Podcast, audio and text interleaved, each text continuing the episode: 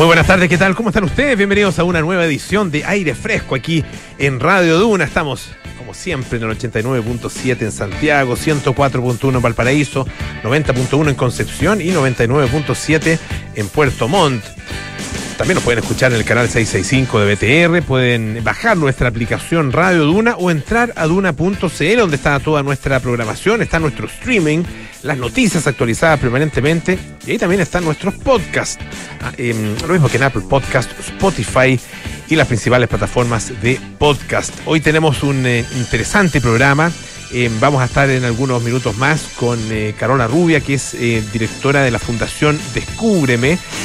vamos a conversar con ella acerca del trabajo que, hace esta fundación, que trabaja con personas, trabaja en la inclusión integral de personas con discapacidad cognitiva básicamente en, centrados en la inclusión laboral, la inclusión educativa también a través de la capacitación. Em, y bueno, se está, está cumpliendo 12 eh, años ya esta fundación, la Fundación Descúbreme, em, y ella está participando además en una, conferencia que va a tener lugar en los próximos días en, eh, España.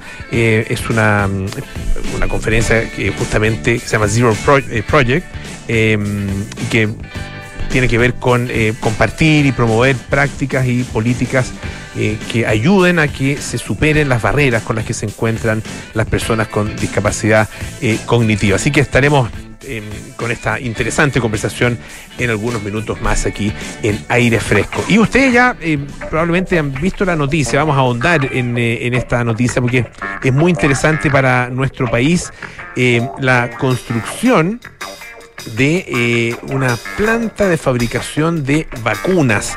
Em, hace muchos años eh, que Chile no fabrica vacunas, tuvimos fábrica de vacunas en algún momento, tuvimos producción de vacunas acá en el país y esto va a volver ahora eh, justamente gracias al levantamiento, a la construcción de esta planta de Sinovac Biotech Chile, em, que se va a instalar en la comuna de Quilicura, es un complejo enorme de 11.000 metros cuadrados y se va a trabajar en eh, el, envasado y posterior distribución, no solo para Chile, sino que también puede ser, por supuesto, para otros países de vacunas para enfermedades como el COVID-19, eh, la influenza, la hepatitis A, entre otras en el futuro.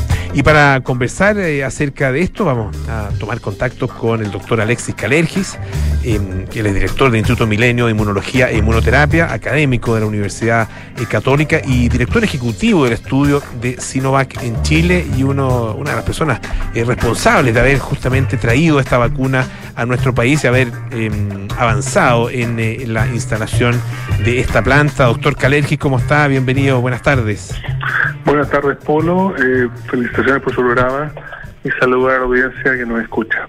Muchísimas gracias. Eh, gracias por estar con nosotros esta tarde. Cuéntenos un poco de, los pormenores de esta, de, esta novedad, de esta instalación de la planta eh, de, Sinovac en Chile. Eh, ¿por, qué, por, qué, ¿Por qué tiene tanta importancia? la verdad que ha sido tremendamente destacado también por autoridades de, salud, autoridades de ciencia también, o del Ministerio de Ciencia en nuestro país. ¿Cuál es la importancia que tiene? Bueno, es una muy buena noticia, Polo, porque las vacunas, como sabemos, son bienes públicos em, que salvan vidas. Y em, durante, si usted recuerda, eh, la pandemia, lo que a mí me gusta denominar como la media de la pandemia, donde estábamos sin vacuna, con virus circulando y con una situación sanitaria bien, bien, bien dura, eh, era justamente una de las limitantes para poder conseguir vacunas, el poder ser productor de vacunas. Em, y pudimos superarlo en Chile gracias justamente a la colaboración científica que dio espacio a eh, ser parte del desarrollo eh, científico y clínico de esta vacuna y conseguir de esa manera acuerdos de suministro temprano, preferente y eh, prioritario de vacunas que llegaron eh, hacia comienzos del 2021, que es lo que me gusta denominar como el renacimiento de la pandemia, cuando teníamos la ciencia ya eh, en, en, tiempo récord em, con vacunas con em, un perfil de seguridad y de eficacia que justificó su aprobación. Entonces, el hecho de que podamos haber vivido esa experiencia, haber sido parte de este proceso y la positiva experiencia mutua que se dio entre Sinovac y la ciencia nacional es que ellos decidieron eh, dar un paso más y eh, poder implementar en nuestro país la primera planta de probablemente varias que van a tener Latinoamérica con el objetivo de poder producir vacunas y eso nos permite completar un eslabón de la cadena desde el descubrimiento, el desarrollo, la investigación, la investigación clínica, eh, la aprobación y eventualmente la manufactura y uso poblacional. Entonces, esta, esta planta permite lograr ese último, eh, eh, ese último eslabón, que es el eslabón de la producción y la distribución para uso poblacional.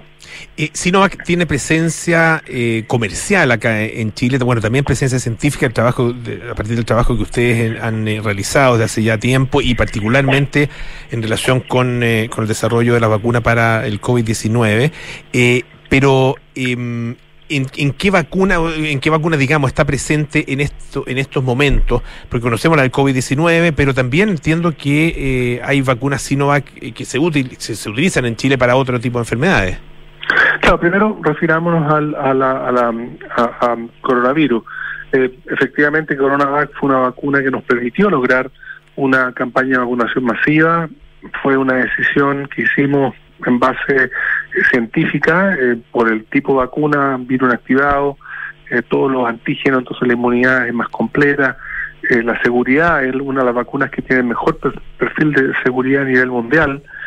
Em, y finalmente em, su almacenamiento, 4 grados, que nos permite cubrir todo nuestro territorio.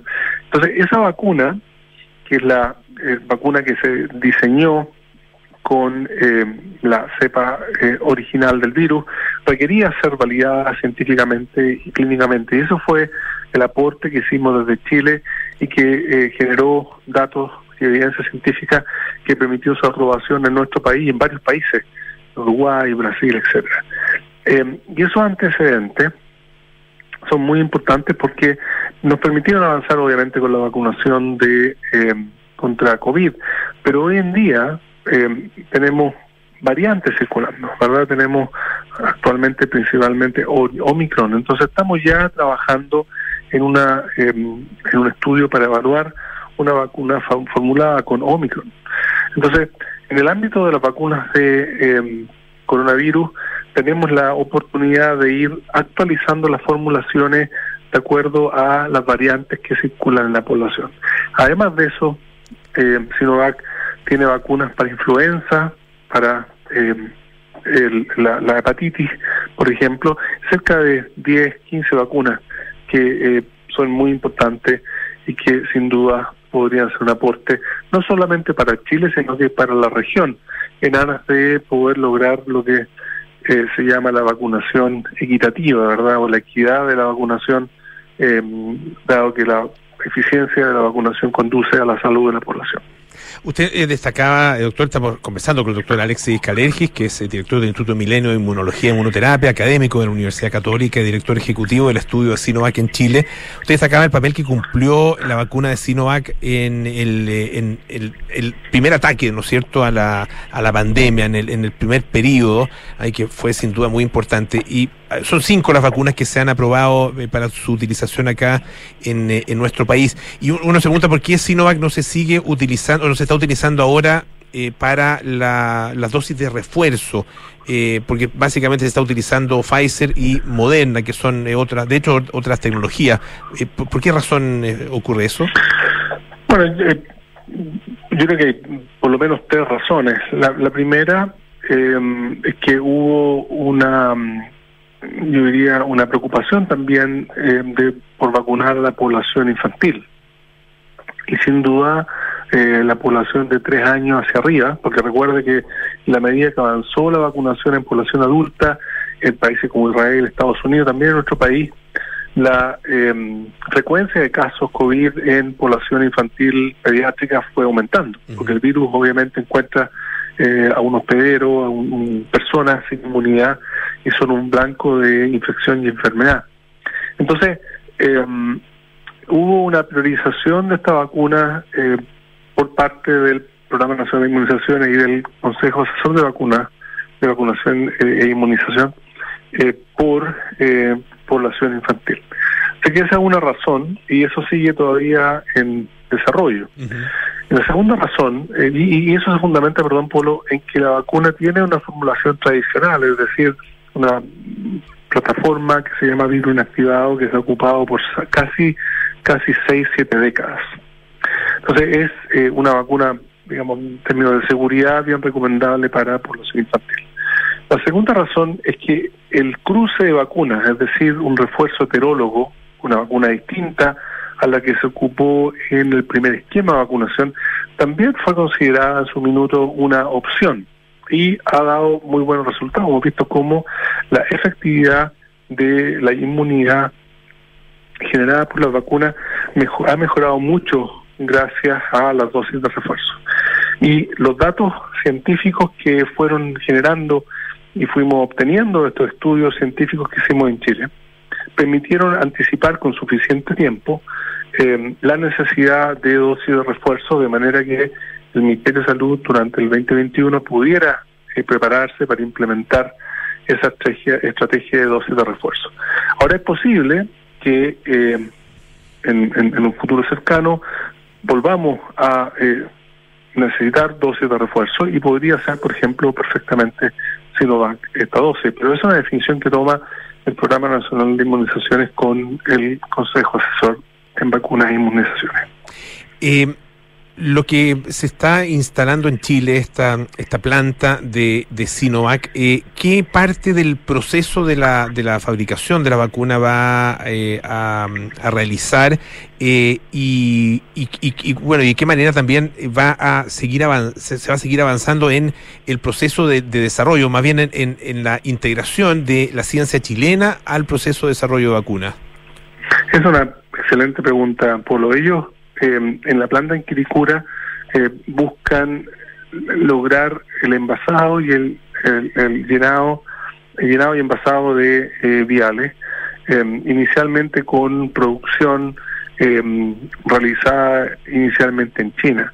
Pero eso va a ir de la mano con el laboratorio de investigación en términos de, de, de descubrimiento desarrollo, estudios de vacunas, vinculados por supuesto a la academia y la universidad en Chile. Y esa, de esa manera contamos con un, proyecto que está bien avanzado eh, en el, en el em, Centro de Innovación de la UC, que está, está junto con la oficina que Sinovac tiene en el Centro de Innovación y que busca eh, crear eh, implementar un laboratorio de eh, producción de lotes piloto de vacunas para hacer estudios que permitan efectivamente eh, lograr la aprobación de la vacuna.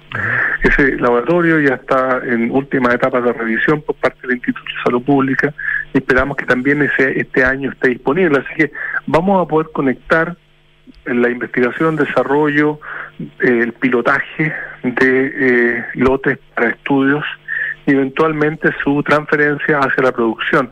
Así que con esta planta de Quilicura uno logra eh, completar una cadena de eventos necesaria para que eh, frente a una enfermedad infecciosa se descubra la vacuna, se estudie, se caracteriza y se caracterice y finalmente se pueda eh, aprobar y producir en nuestro país y con una mirada regional, es decir, podríamos contribuir con esta producción eh, a, eh, a hacer de vacunas a otros países.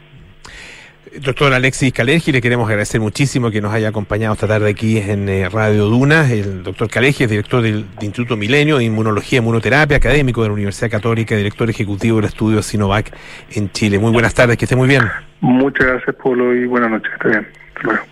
Escuchemos a Depeche Mode con Strange Love.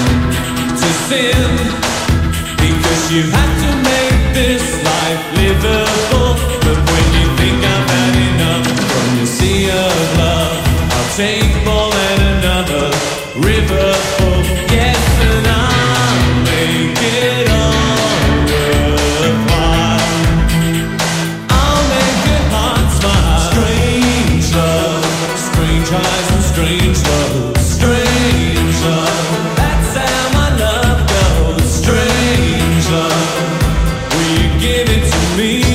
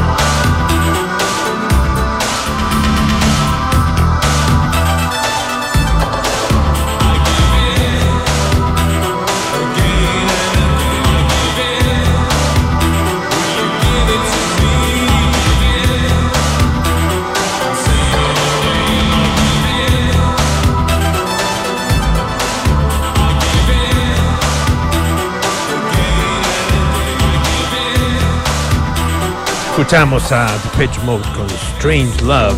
Se han conocido algunos antecedentes adicionales eh, de la noticia que les comentaba ayer eh, aquí en el programa. Eh, esta situación que vivió un, pasajero de un avión, de un pequeño avión, un Cessna, en el momento en que el piloto del avión se desmaya, ¿ah? pierde el conocimiento, actúa errático, como dijo este pasajero. Bueno, se llama Darren Harrison. Ah, eh, había ido a pescar con un amigo eh, y finalmente, bueno, se está, estaban devolviendo eh, hacia un aeropuerto allá en, Florida y el avión empezó, bueno, se, sintió mal el piloto, ah, fue lo último que se le escuchó y, el avión empezó a caer en picada. Bueno, Darren Harrison ah, viajaba en uno de los asientos para pasajeros, tuvo que reaccionar rápidamente y se alcanzó y se fue como trepando por eh, los asientos, ah, llegó hasta, hasta la cabina, hasta el, lugar, digamos, la butaca del piloto, lo sacó del asiento, se puso los auriculares y se contactó con la torre de control. Todo esto mientras el avión caía. Ah, e imagínense lo que significó eso. Em, el controlador aéreo e instructor de vuelo que asistió, que le ayudó a Harrison a eh, poder aterrizar, dice el piloto estaba desplomado sobre los controles él lo empujó hacia atrás ah, para moverlo del asiento, luego agarró los controles, tiró el avión hacia, hacia atrás para que saliera la picada descendente en la que estaba. Ah, él algo sabía de aviación, pero la verdad es que nunca había pilotado eh, solo un avión. Eh, y este hombre que se llama Robert Bobby Morgan, el controlador, ah, controlador aéreo, le fue dando las instrucciones. Eh, lo entrevistó el programa Today, un matinal en la televisión estadounidense Dice que le, transmitía que, bueno, que tuviera calma, ah, le transmitía eh, tranquilidad y le, estaba eh, más o menos, él mismo más o menos, un poquito más tranquilo porque había logrado estabilizar y enderezar el avión. Eh, pero bueno, se tuvo que poner Harrison a pilotar. andaba todavía con, las hawaianas con las que había ido a, pescar ahí en las aguas de, de Bahamas. este hombre que tiene 39 años, trabaja como diseñador de interiores en una empresa en eh, Florida, en Estados Unidos, casado y su mujer está embarazada. Eh, así que la verdad que, bueno, cualquier ser humano intenta salvar su vida más aún en, eh, esa, en esas circunstancias.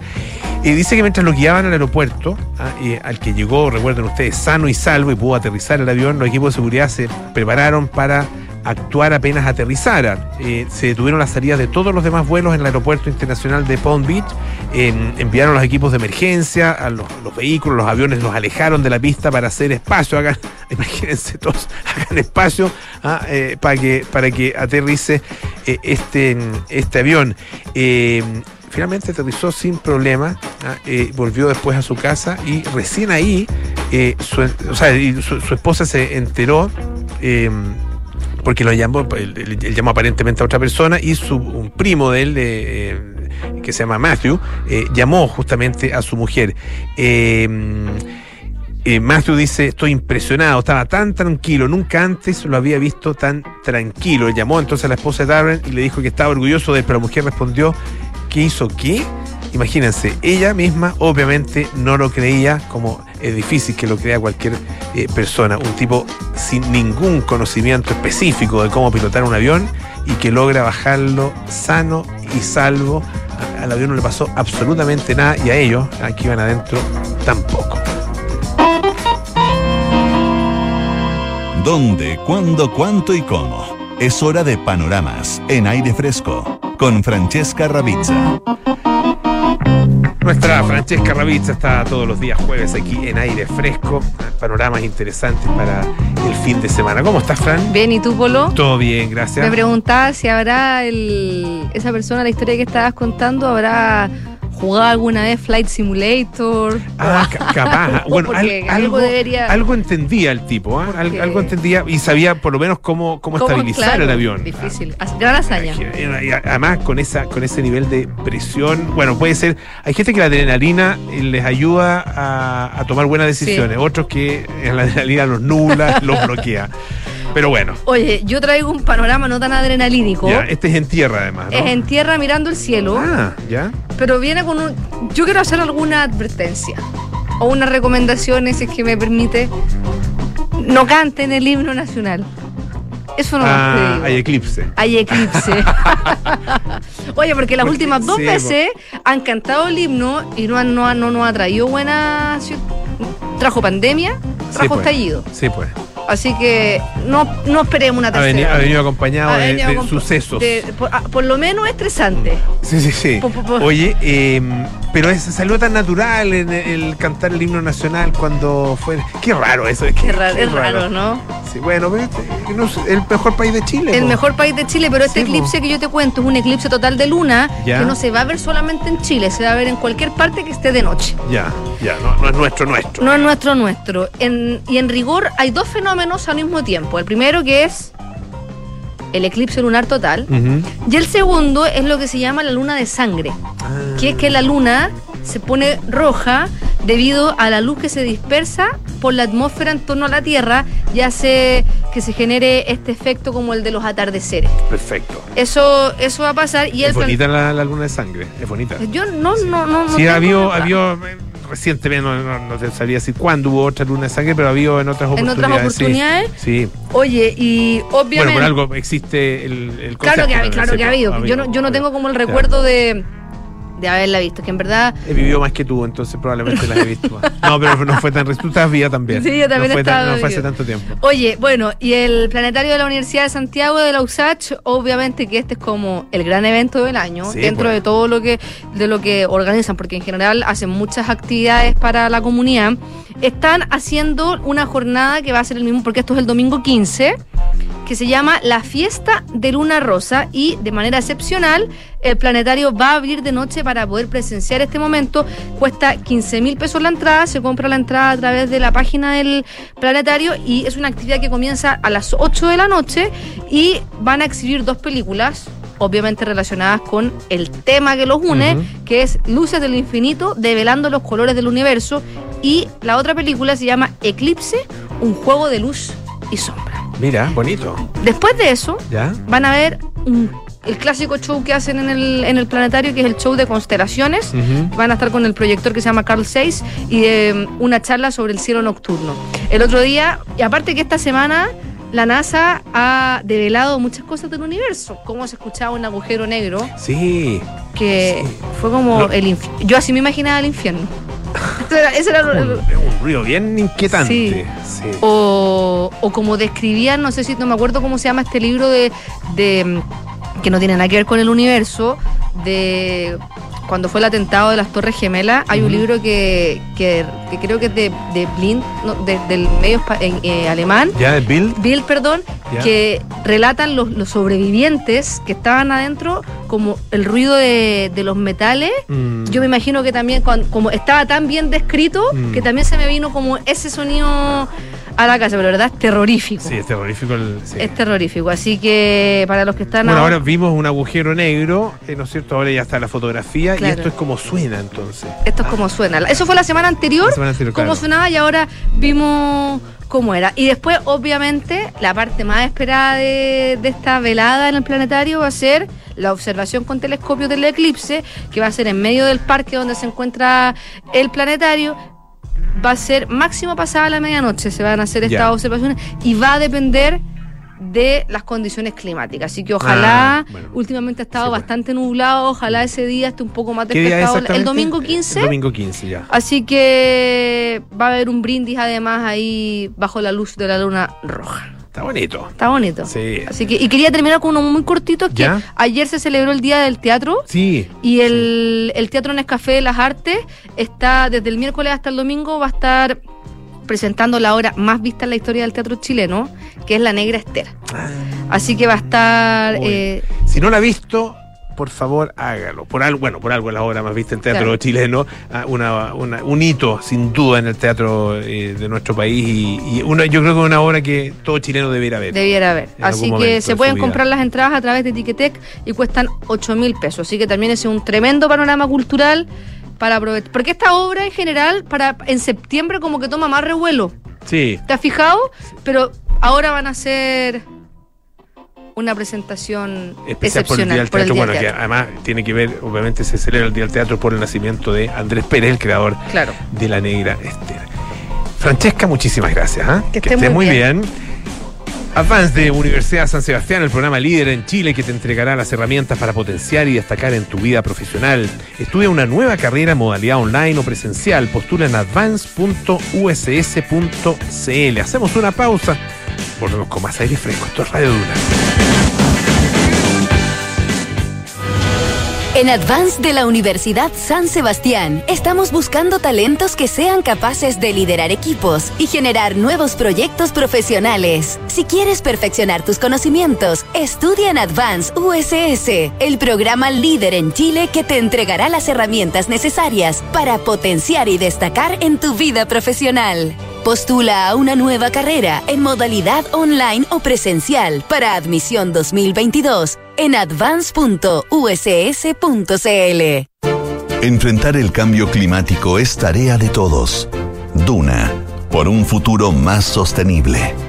Con una inversión cercana a los 258 millones de dólares, Acciona diseñará, construirá y gestionará durante 15 años el nuevo Hospital de La Serena, que va a beneficiar a más de 700.000 habitantes de la región de Coquimbo cuando entre en operación el año 2027. El nuevo hospital será un recinto de alta complejidad, lo que en términos de prestaciones médicas se traducirá, por ejemplo, en que contará con un anexo oncológico de alta resolución, que garantizará la atención integral de los pacientes. El recinto de 121.000 metros cuadrados será uno de los más grandes dentro de la red de hospitales públicos de la región, Contará con más de 600 camas, 15 pabellones y 85 box de consultas médicas, 6 salas de atención integral del parto y un servicio de urgencia.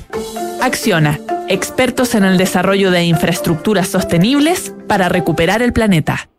Me contó Sebastián que estaban pensando en mudarse. Sí, el departamento nos quedó un poco chico. Estábamos pensando en cambiarnos a una casa, pero no hay como la seguridad de un departamento. Nosotros pensábamos lo mismo, hasta que contratamos Verisur y andamos súper tranquilos. Ellos te hacen una evaluación de seguridad gratuita antes de la instalación. Podrían llamar. Protege lo que más quieres con alarmas Verisur. Llama al 600-385-0003 o calcula online en verisur.cl. Activa Verisur. Activa tu tranquilidad. Estás en aire fresco con Polo Ramírez. Ya estamos de vuelta aquí en aire fresco, esto es Radio Duna. Eh, los días 25 y 26 de mayo eh, se va a realizar una conferencia que se llama el Proyecto Cero o Zero Project.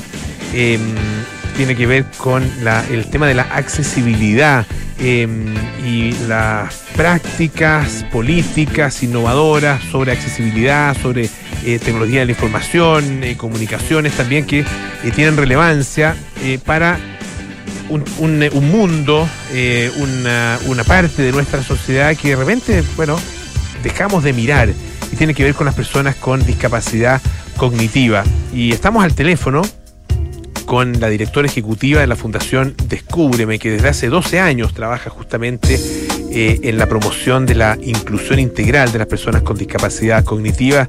Carola Rubia está al teléfono desde Europa. Eh, entiendo, ¿en España estás, Carola, ya o no? Eh, ¿Cómo estás? Bienvenida. Hola, Polo, ¿cómo estás? Muy bien, aquí desde España, efectivamente. Preparándonos ya para la conferencia que tenemos el 25 y 26 de mayo. cuéntanos un poco, primero hablemos de la, de la Fundación Descúbreme, cómo nace y cuál es el trabajo específicamente que ustedes realizan. La fundación nace eh, con el propósito de poder apoyar eh, los derechos de las personas con discapacidad cognitiva. Eh, para nosotros es muy relevante de que visibilizar a este universo. No hay que olvidar de que cerca del 17% de la población chilena tiene algún tipo de discapacidad, o sea, 2,8 millones de personas. Em, y, hemos visto de que en estos 12 años em, poco a poco nuestro país se ha vuelto en un país más inclusivo, sin embargo, eh, todavía no tiene el espacio que se merece. O sea, hoy día no tenemos una subsecretaría eh, que pueda respaldar, porque la discapacidad hoy día cruza género, cruza los sectores vulnerables, migrantes, niñez, tercera edad, eh, etcétera. ¿Cuáles son en general, o, más que en general, las distintas eh, características, eh, condiciones eh, que, que, permiten definir a una persona con una discapacidad cognitiva. Ah, em, porque claro, conocemos distintos tipos de discapacidad física, por llamarla así, ¿no es cierto? Y, en Chile ha habido probablemente una, em, una concientización, una, toma, una, toma de conciencia, una, una sensibilidad muy fuerte producto de la, de la Teletón hacia ese tipo de discapacidad, pero la discapacidad cognitiva de alguna manera va por otro carril, como decía yo al principio, muchas veces ni siquiera eh, la, tomamos en cuenta, no la miramos. A ver, la discapacidad cognitiva eh, incluye a la discapacidad intelectual y aquellas condiciones que no permite que tu entorno em, te permita conectarte socialmente. Por ejemplo, las personas que tienen autismo, Asperger, eh, tienen, digamos, em, dificultad para poder conectarse socialmente con, su entorno. Eh, y bueno, lo interesante es que dentro de la discapacidad cognitiva hay discapacidades que se conocen, por ejemplo, el síndrome de Down, em, el síndrome de Prader-Williams, pero hay otros eh, conjuntos de características eh, que no tienen nombre y sin embargo son discapacidades cognitivas. Entonces, por eso para nosotros es importante eh, poderle darle la mayor cantidad de visibilidad. Es más, la discapacidad cognitiva muchas veces va acompañada con otro tipo de discapacidades, con una discapacidad física o con una discapacidad visual o con una discapacidad auditiva. Entonces, em, es la combinación, eh, es de tratar de, que la, la, población entienda de que no necesariamente por tener, como tú mencionabas antes, una discapacidad física, puede ser de que pueda tener adicionalmente algún otro tipo de discapacidad como una discapacidad cognitiva. Estamos conversando con Carola Rubia, que es eh, directora ejecutiva de la Fundación Descúbreme, que además está cumpliendo de 12 años de vida. Eh, cuéntanos del, trabajo que ustedes han hecho durante este durante todo este tiempo. Eh, ¿Qué, qué, em, objetivos han alcanzado? ¿Qué logros han, eh, han tenido durante este periodo? Cuando nosotros partimos, partimos con un fondo concursable, Polo, eh, que financiaba proyectos eh, de otras organizaciones de la sociedad civil que trabajaban con personas con discapacidad cognitiva, en la línea de educación, inclusión, vida independiente, eh, emprendimiento. bueno, tuvimos el, cambio de que el redondeo se eliminaron las, monedas de un peso, cinco pesos. Este fondo se, se, forma del vuelto que entregan los clientes en Unimark, en, Albi y Mayorista 10. Y bueno, eso nos afectó bastante. Sin embargo, nuestro compromiso eh, fue, ¿sabes qué? Nosotros vamos a seguir y este fondo concursable ya lleva 12 años, ha logrado financiar proyectos por un total de un millón de dólares. Son 170 organizaciones que se han visto beneficiadas, yo te diría de un universo aproximado que hay en el país de cerca de 600 organizaciones que trabajan con personas con, eh, discapacidad cognitiva. Em, y, eso nos permitió poder entender más en terreno eh, qué es lo que estaban necesitando las personas con discapacidad eh, cognitiva. Eh, y en este andar nos dimos cuenta de, claro, el sistema escolar por décadas no había acompañado a las personas con discapacidad cognitiva, no estaba nivelado la, la, educación diferencial o la educación especial con la educación regular. Por lo tanto, una persona con algún tipo de discapacidad que iba a una escuela especial no terminaba ni cuarto, ni, o sea, ni octavo básico ni cuarto medio. Y eso es hoy día un requisito dentro del estatuto eh, administrativo público para poder ingresar a un trabajo en el sector público. Entonces, ahí empezamos nosotros a, eh, o sea, creamos un OTEC, la OTEC Descúbreme, que hoy día ya lleva más de 4.000 personas capacitadas en diferentes tipos de oficios. Hoy día no hay industria que no, que no pueda recibir una persona con algún tipo de discapacidad, no solamente con discapacidad cognitiva. Y eso ha sido un enorme avance que nosotros hemos logrado estos 12 años, porque cuando nosotros partimos eh, se decía de que una persona con discapacidad solamente podía trabajar en el sector de retail. Y hoy día, te digo, hay, eh, hoy día hay personas con algún tipo de discapacidad, trabaja, especialmente cognitiva, trabajando en el sector minero, donde prevencionistas de riesgo han evaluado y han determinado que es factible que una persona eh, con discapacidad perfectamente pueda cumplir una función en una mina que son, digamos, una industria de alto, de, se podría considerar de alto riesgo. Por otro lado, eh, en un minuto nos dimos cuenta de que las empresas eh, querían avanzar bastante por el lado de la inclusión, no sabían cómo, eh, y lo que hicimos fue empezar a, acompañarlos de la mano. hemos ayudado ya cerca de 600 empresas en el país a armar sus políticas de inclusión y de, y de diversidad a incluir a personas en procesos de inclusión laboral, a sensibilizar, a concientizar, em, a campañas de marketing, de comunicaciones.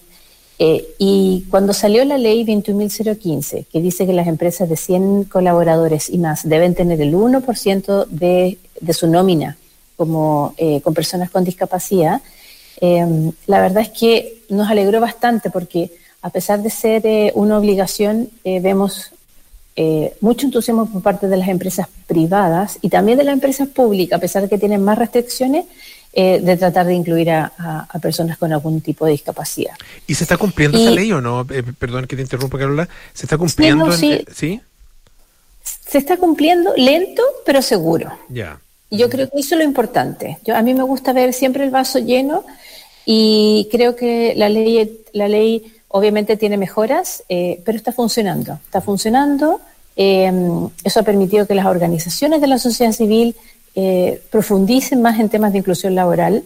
el año pasado salió, se publicó una nueva ley que empujó el diputado Francisco Undurraga, que lo que complementa con que a partir de noviembre de este año todas las empresas tienen que tener una persona especialista en lo que es inclusión laboral, lo que es fantástico, porque eso va a ayudar muchísimo a la, ley de, inclusión.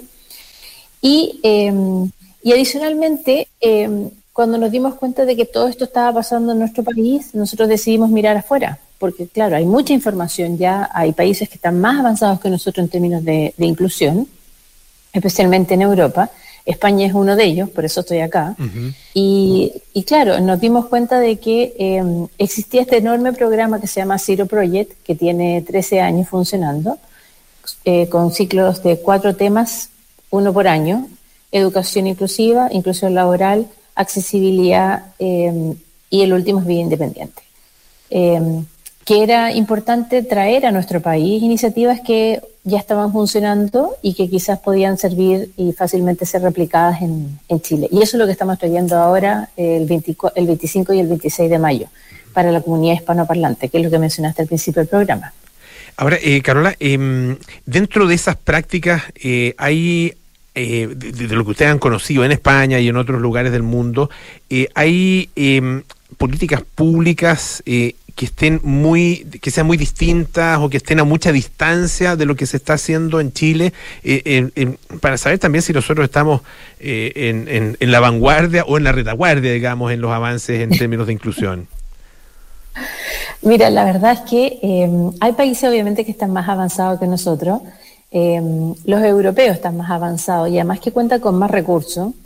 sin embargo, yo te diría que Chile em, no, está tan atrasado, ¿ya? Eh, sí tiene claro cuáles son los espacios donde tiene que seguir invirtiendo y tiene que seguir desarrollando eh, políticas públicas, eh, pero todavía existe temor ¿ya? a lo desconocido. La discapacidad todavía no es, es un tema tabú en algunos sectores, que nosotros lo, lo seguimos observando. Em, y tampoco no tiene la, la, prioridad que, la prioridad que debería tener, definitivamente.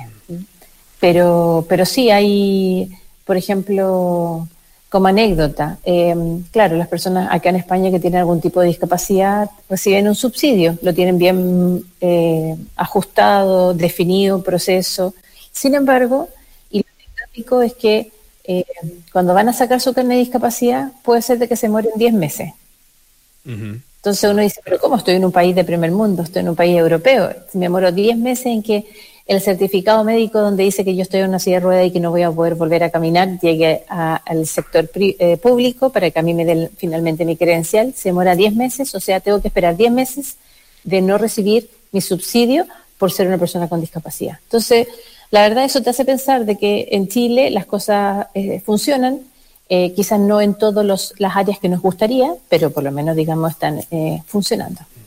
Y Carola, estamos conversando con Carola Rubia, que es directora ejecutiva de la Fundación Descúbreme. Eh, el, hay un, hay un porcentaje de, tú decías, un 17%, ¿no es cierto?, de personas en, nuestro país que tienen algún tipo de discapacidad, 2.800.000 personas, uno pierde las dimensiones. Eh, si mal no recuerdo, en alrededor del 40% de los hogares chilenos hay eh, una persona, por lo menos, con algún tipo eh, de discapacidad física, cognitiva. y la, institucionalidad eh, eh, chilena, para en términos de en, términos bien globales, bien generales, eh, hablamos de las empresas, hemos hablado también de educación. tenemos la, la capacidad instalada de poder efectivamente darles a todas esas personas oportunidades de desarrollo en, en su vida porque, claro, una cosa son las, las políticas que, que, que se puedan establecer eh, pero otra cosa, efectivamente, si es que tenemos la capacidad de, de, realizarla, ah, eh, o, si estamos demasiado atrasados en ese sentido. A ver, es que eh, son varias respuestas a tu pregunta, porque no hay que olvidar de que si analizáramos, a ver, si nos fuéramos al, al sector laboral, ¿ya? Em, podríamos abrir todas las oportunidades laborales que necesitáramos. Sin embargo, eh, no todas las personas estarían preparadas, claro, producto de que llevamos falta formación ahí. Claro. Exactamente. Eh, por otro lado, el, el 62% de esas personas de este grupo que está trabajando, del cual el 33% de las personas eh, participa del mercado laboral y el 31% eh, trabaja por cuenta propia, solo el 62%, eh, nos dice la CACEN del 2017, se encuentra afiliado a un sistema previsional y el 86%, casi 87% está afiliado eh, a FONASA y un 6,7% a, a UNISAPRE. Entonces, em, ¿qué nos dice eso? Que todavía eh, el sistema de salud, a pesar de que eh, todos cuando empiezan a trabajar tenemos que afiliarnos a algún tipo de sistema, eh, está preparado, pero no en su totalidad, porque cuando tú, cuando tú llevas a una persona eh, con algún tipo de discapacidad cognitiva al médico, no necesariamente el médico o la institución de salud va a estar preparada para poder recibir a una, a una persona con discapacidad. Hablemos de accesibilidad, o sea, ¿cuántos mesones a la altura de una silla de ruedas tú has visto eh, en algún, algún hospital o en alguna institución eh, de salud? Hay, pero pocos. Mm. ¿Cuántas rampas? Hay, pero pocas. Entonces, em, hoy día eh, eh, sí, eh, nos falta muchísimo. Y para qué decir, digamos, de cómo movilizarnos por, por, las diferentes ciudades, porque estás con cómo te subes al bus, cómo te subes al metro, cómo caminas por las veredas. Hoy día tenemos ciertas dificultades que no han sido resueltas, entonces definitivamente eh, no hemos estado, no estamos preparados para que las personas con discapacidad, o sea, primero podamos atender a las personas con discapacidad y las personas con discapacidad puedan desplazarse por las diferentes ciudades a lo largo del país. Eso todavía no está completo. Bueno, le queremos agradecer muchísimo a Carola Rubia, directora de la Fundación Descúbreme. Eh, felicitaciones por estos 12 años eh, de, trabajo eh, y mucho éxito en lo que viene. ¿ah? Gracias, Carola, por estar con nosotros. Gracias, Polo. Y bueno, yo invito a todos los auditores que si quieren saber un poco más de, de la discapacidad, el trabajo que estamos haciendo, www.descúbreme.cl y adicionalmente los invito a la conferencia de Zero Project porque ahí van a poder escuchar iniciativas bastante interesantes de lo que está pasando en el resto del mundo. Excelente. Así que gracias a ti por el espacio que nos estás dando eh, para hablar de la discapacidad. Muchísimas gracias, Carola. Hasta luego. ¿ah? Tears for Fears, Head Over Heels.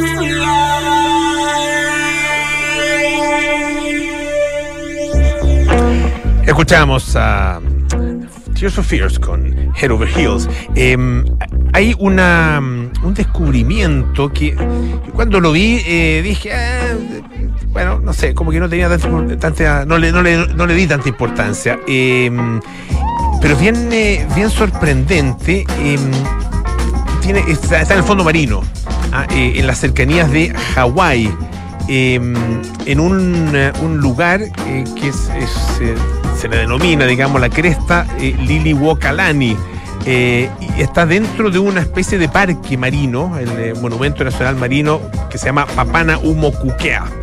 Tiene- Tienen lindos nombres los, lugares allá en, eh, en Hawái. Bueno, el punto es que esto es uno de los parques marinos, es el más grande ah, de todos los parques marinos que tenga que tiene Estados Unidos. Si uno junta, digamos, todas, todas las áreas que considera, y se ha explorado muy poco de él, apenas el 3%. Bueno, el punto es que se descubrió gracias al trabajo que está haciendo eh, un, eh, un buque de exploración que se llama Nautilus se descubrió lo que ha sido denominado el un camino de baldosas amarillas. Así tal cual. Imagínense, a mil metros de profundidad y encuentran, es como para caerse de espaldas, si es que uno está ahí mirando, eh, encuentran un camino como embaldosado. Imagínense adoquinado, pero con, adoquines un poquitito más grandes eh, y, bastante, bastante extenso. Ah, em, bueno, eh, los investigadores del, Ocean Exploration Trust dice están eh, trabajando eh, alrededor de, de hasta 3.000 metros por debajo de, la superficie marina y mm, acaban de publicar en YouTube el momento en que los investigadores operan este- un vehículo, este vehículo de aguas profundas, y se tropiezan, digamos, se encuentran con este, eh, este embaldosado. ¿ah? Lo han llamado el camino a Oz, ¿ah? el camino a la, a la Atlántica. Eh, el camino de las baldosas, ¿ah? eh, Yellow Brick Road, ¿no es cierto? ¿Ah? Eh, ha tenido, bueno, distintas, distintas denominaciones, pero es claramente muy extraño. ¿ah? Porque son baldosas casi perfectas, cuadrados casi perfectos, ángulos rectos que son difíciles de encontrar, por supuesto, en la naturaleza. Hay otro tipo de ángulos que se producen en la naturaleza. Los ángulos rectos son muy inusuales. Bueno, eh, son fracturas que se produjeron probablemente relacionadas con la tensión de calentamiento y enfriamiento producto de las múltiples erupciones en eh, ese en ese lugar es una zona ah, de muchos de, mucha- de muchos volcanes no es cierto por lo tanto em, es, posible que se produzca este tipo de cosas. Eh, ellos han hecho una serie de otros hallazgos algunos animales interesantes alrededor de mil metros de profundidad pero de las cosas más llamativas justamente este camino o este Yellow Brick Road o este camino de las baldosas o de los ladrillos amarillos ah, ahí en el fondo del océano. ¿Cuál será su origen? Bueno, en algún minuto lo sabremos. Eh, y no, no puedo terminar el programa de hoy sin eh, hablar un poco y muy breve, ah, porque obviamente acá las palabras empiezan a sobrar cuando, cuando suceden cosas tan trágicas, tan dramáticas como la muerte de la periodista Francisca Sandoval. Se conoció hoy día de su fallecimiento después de que ella recibiera un impacto de bala en su rostro el día primero de mayo. Ella trabajaba en la señal 3 de La Victoria. Ah, em, claro, tal vez a uno, uno le pone más atención por el hecho de que se trata de una periodista, comparte el oficio, eh, pero es dramático, 29 años apenas tenía, 29 años. Eh, y se dio en unas circunstancias de, violencia desatada, eh, que, que duele tremendamente y que, además es enormemente sintomático de muchas situaciones que están ocurriendo desgraciadamente en nuestra ciudad y en general en eh, nuestro país. Ella mm, eh, nunca tuvo una mejoría clínica desde el momento en que recibe el impacto, eh, su estado neurológico nunca mejoró, eh, nunca hubo una recuperación, de acuerdo con lo que ha explicado el, el médico, el doctor, el doctor de la posta central, Daniel Rodríguez, que lo que estuvo a cargo de, su, de su tratamiento. Eh, y desde acá, humildemente, pero también con, con mucho sentimiento le mandamos a su familia em, un abrazo, a todas nuestras, nuestras condolencias. Es, es una desgracia, es una tragedia, tal como desgraciadamente están ocurriendo tantas otras en eh, nuestro país en este minuto. Ya nos vamos, viene cartas notables con Bárbara Espejo, nada personal con Josefina Ríos y Matías del Río, Terapia Chilensis con María José Ollea, Arturo Fonten y Sergio Pérez, Sintonía Crónica Epitafios con Bárbara Espejo y Rodrigo Santa María a continuación. Y nosotros nos juntamos mañana para una nueva edición de Aire Fresco. Sigan en compañía de Radio Duna visitando siempre duna.cl. Hasta mañana.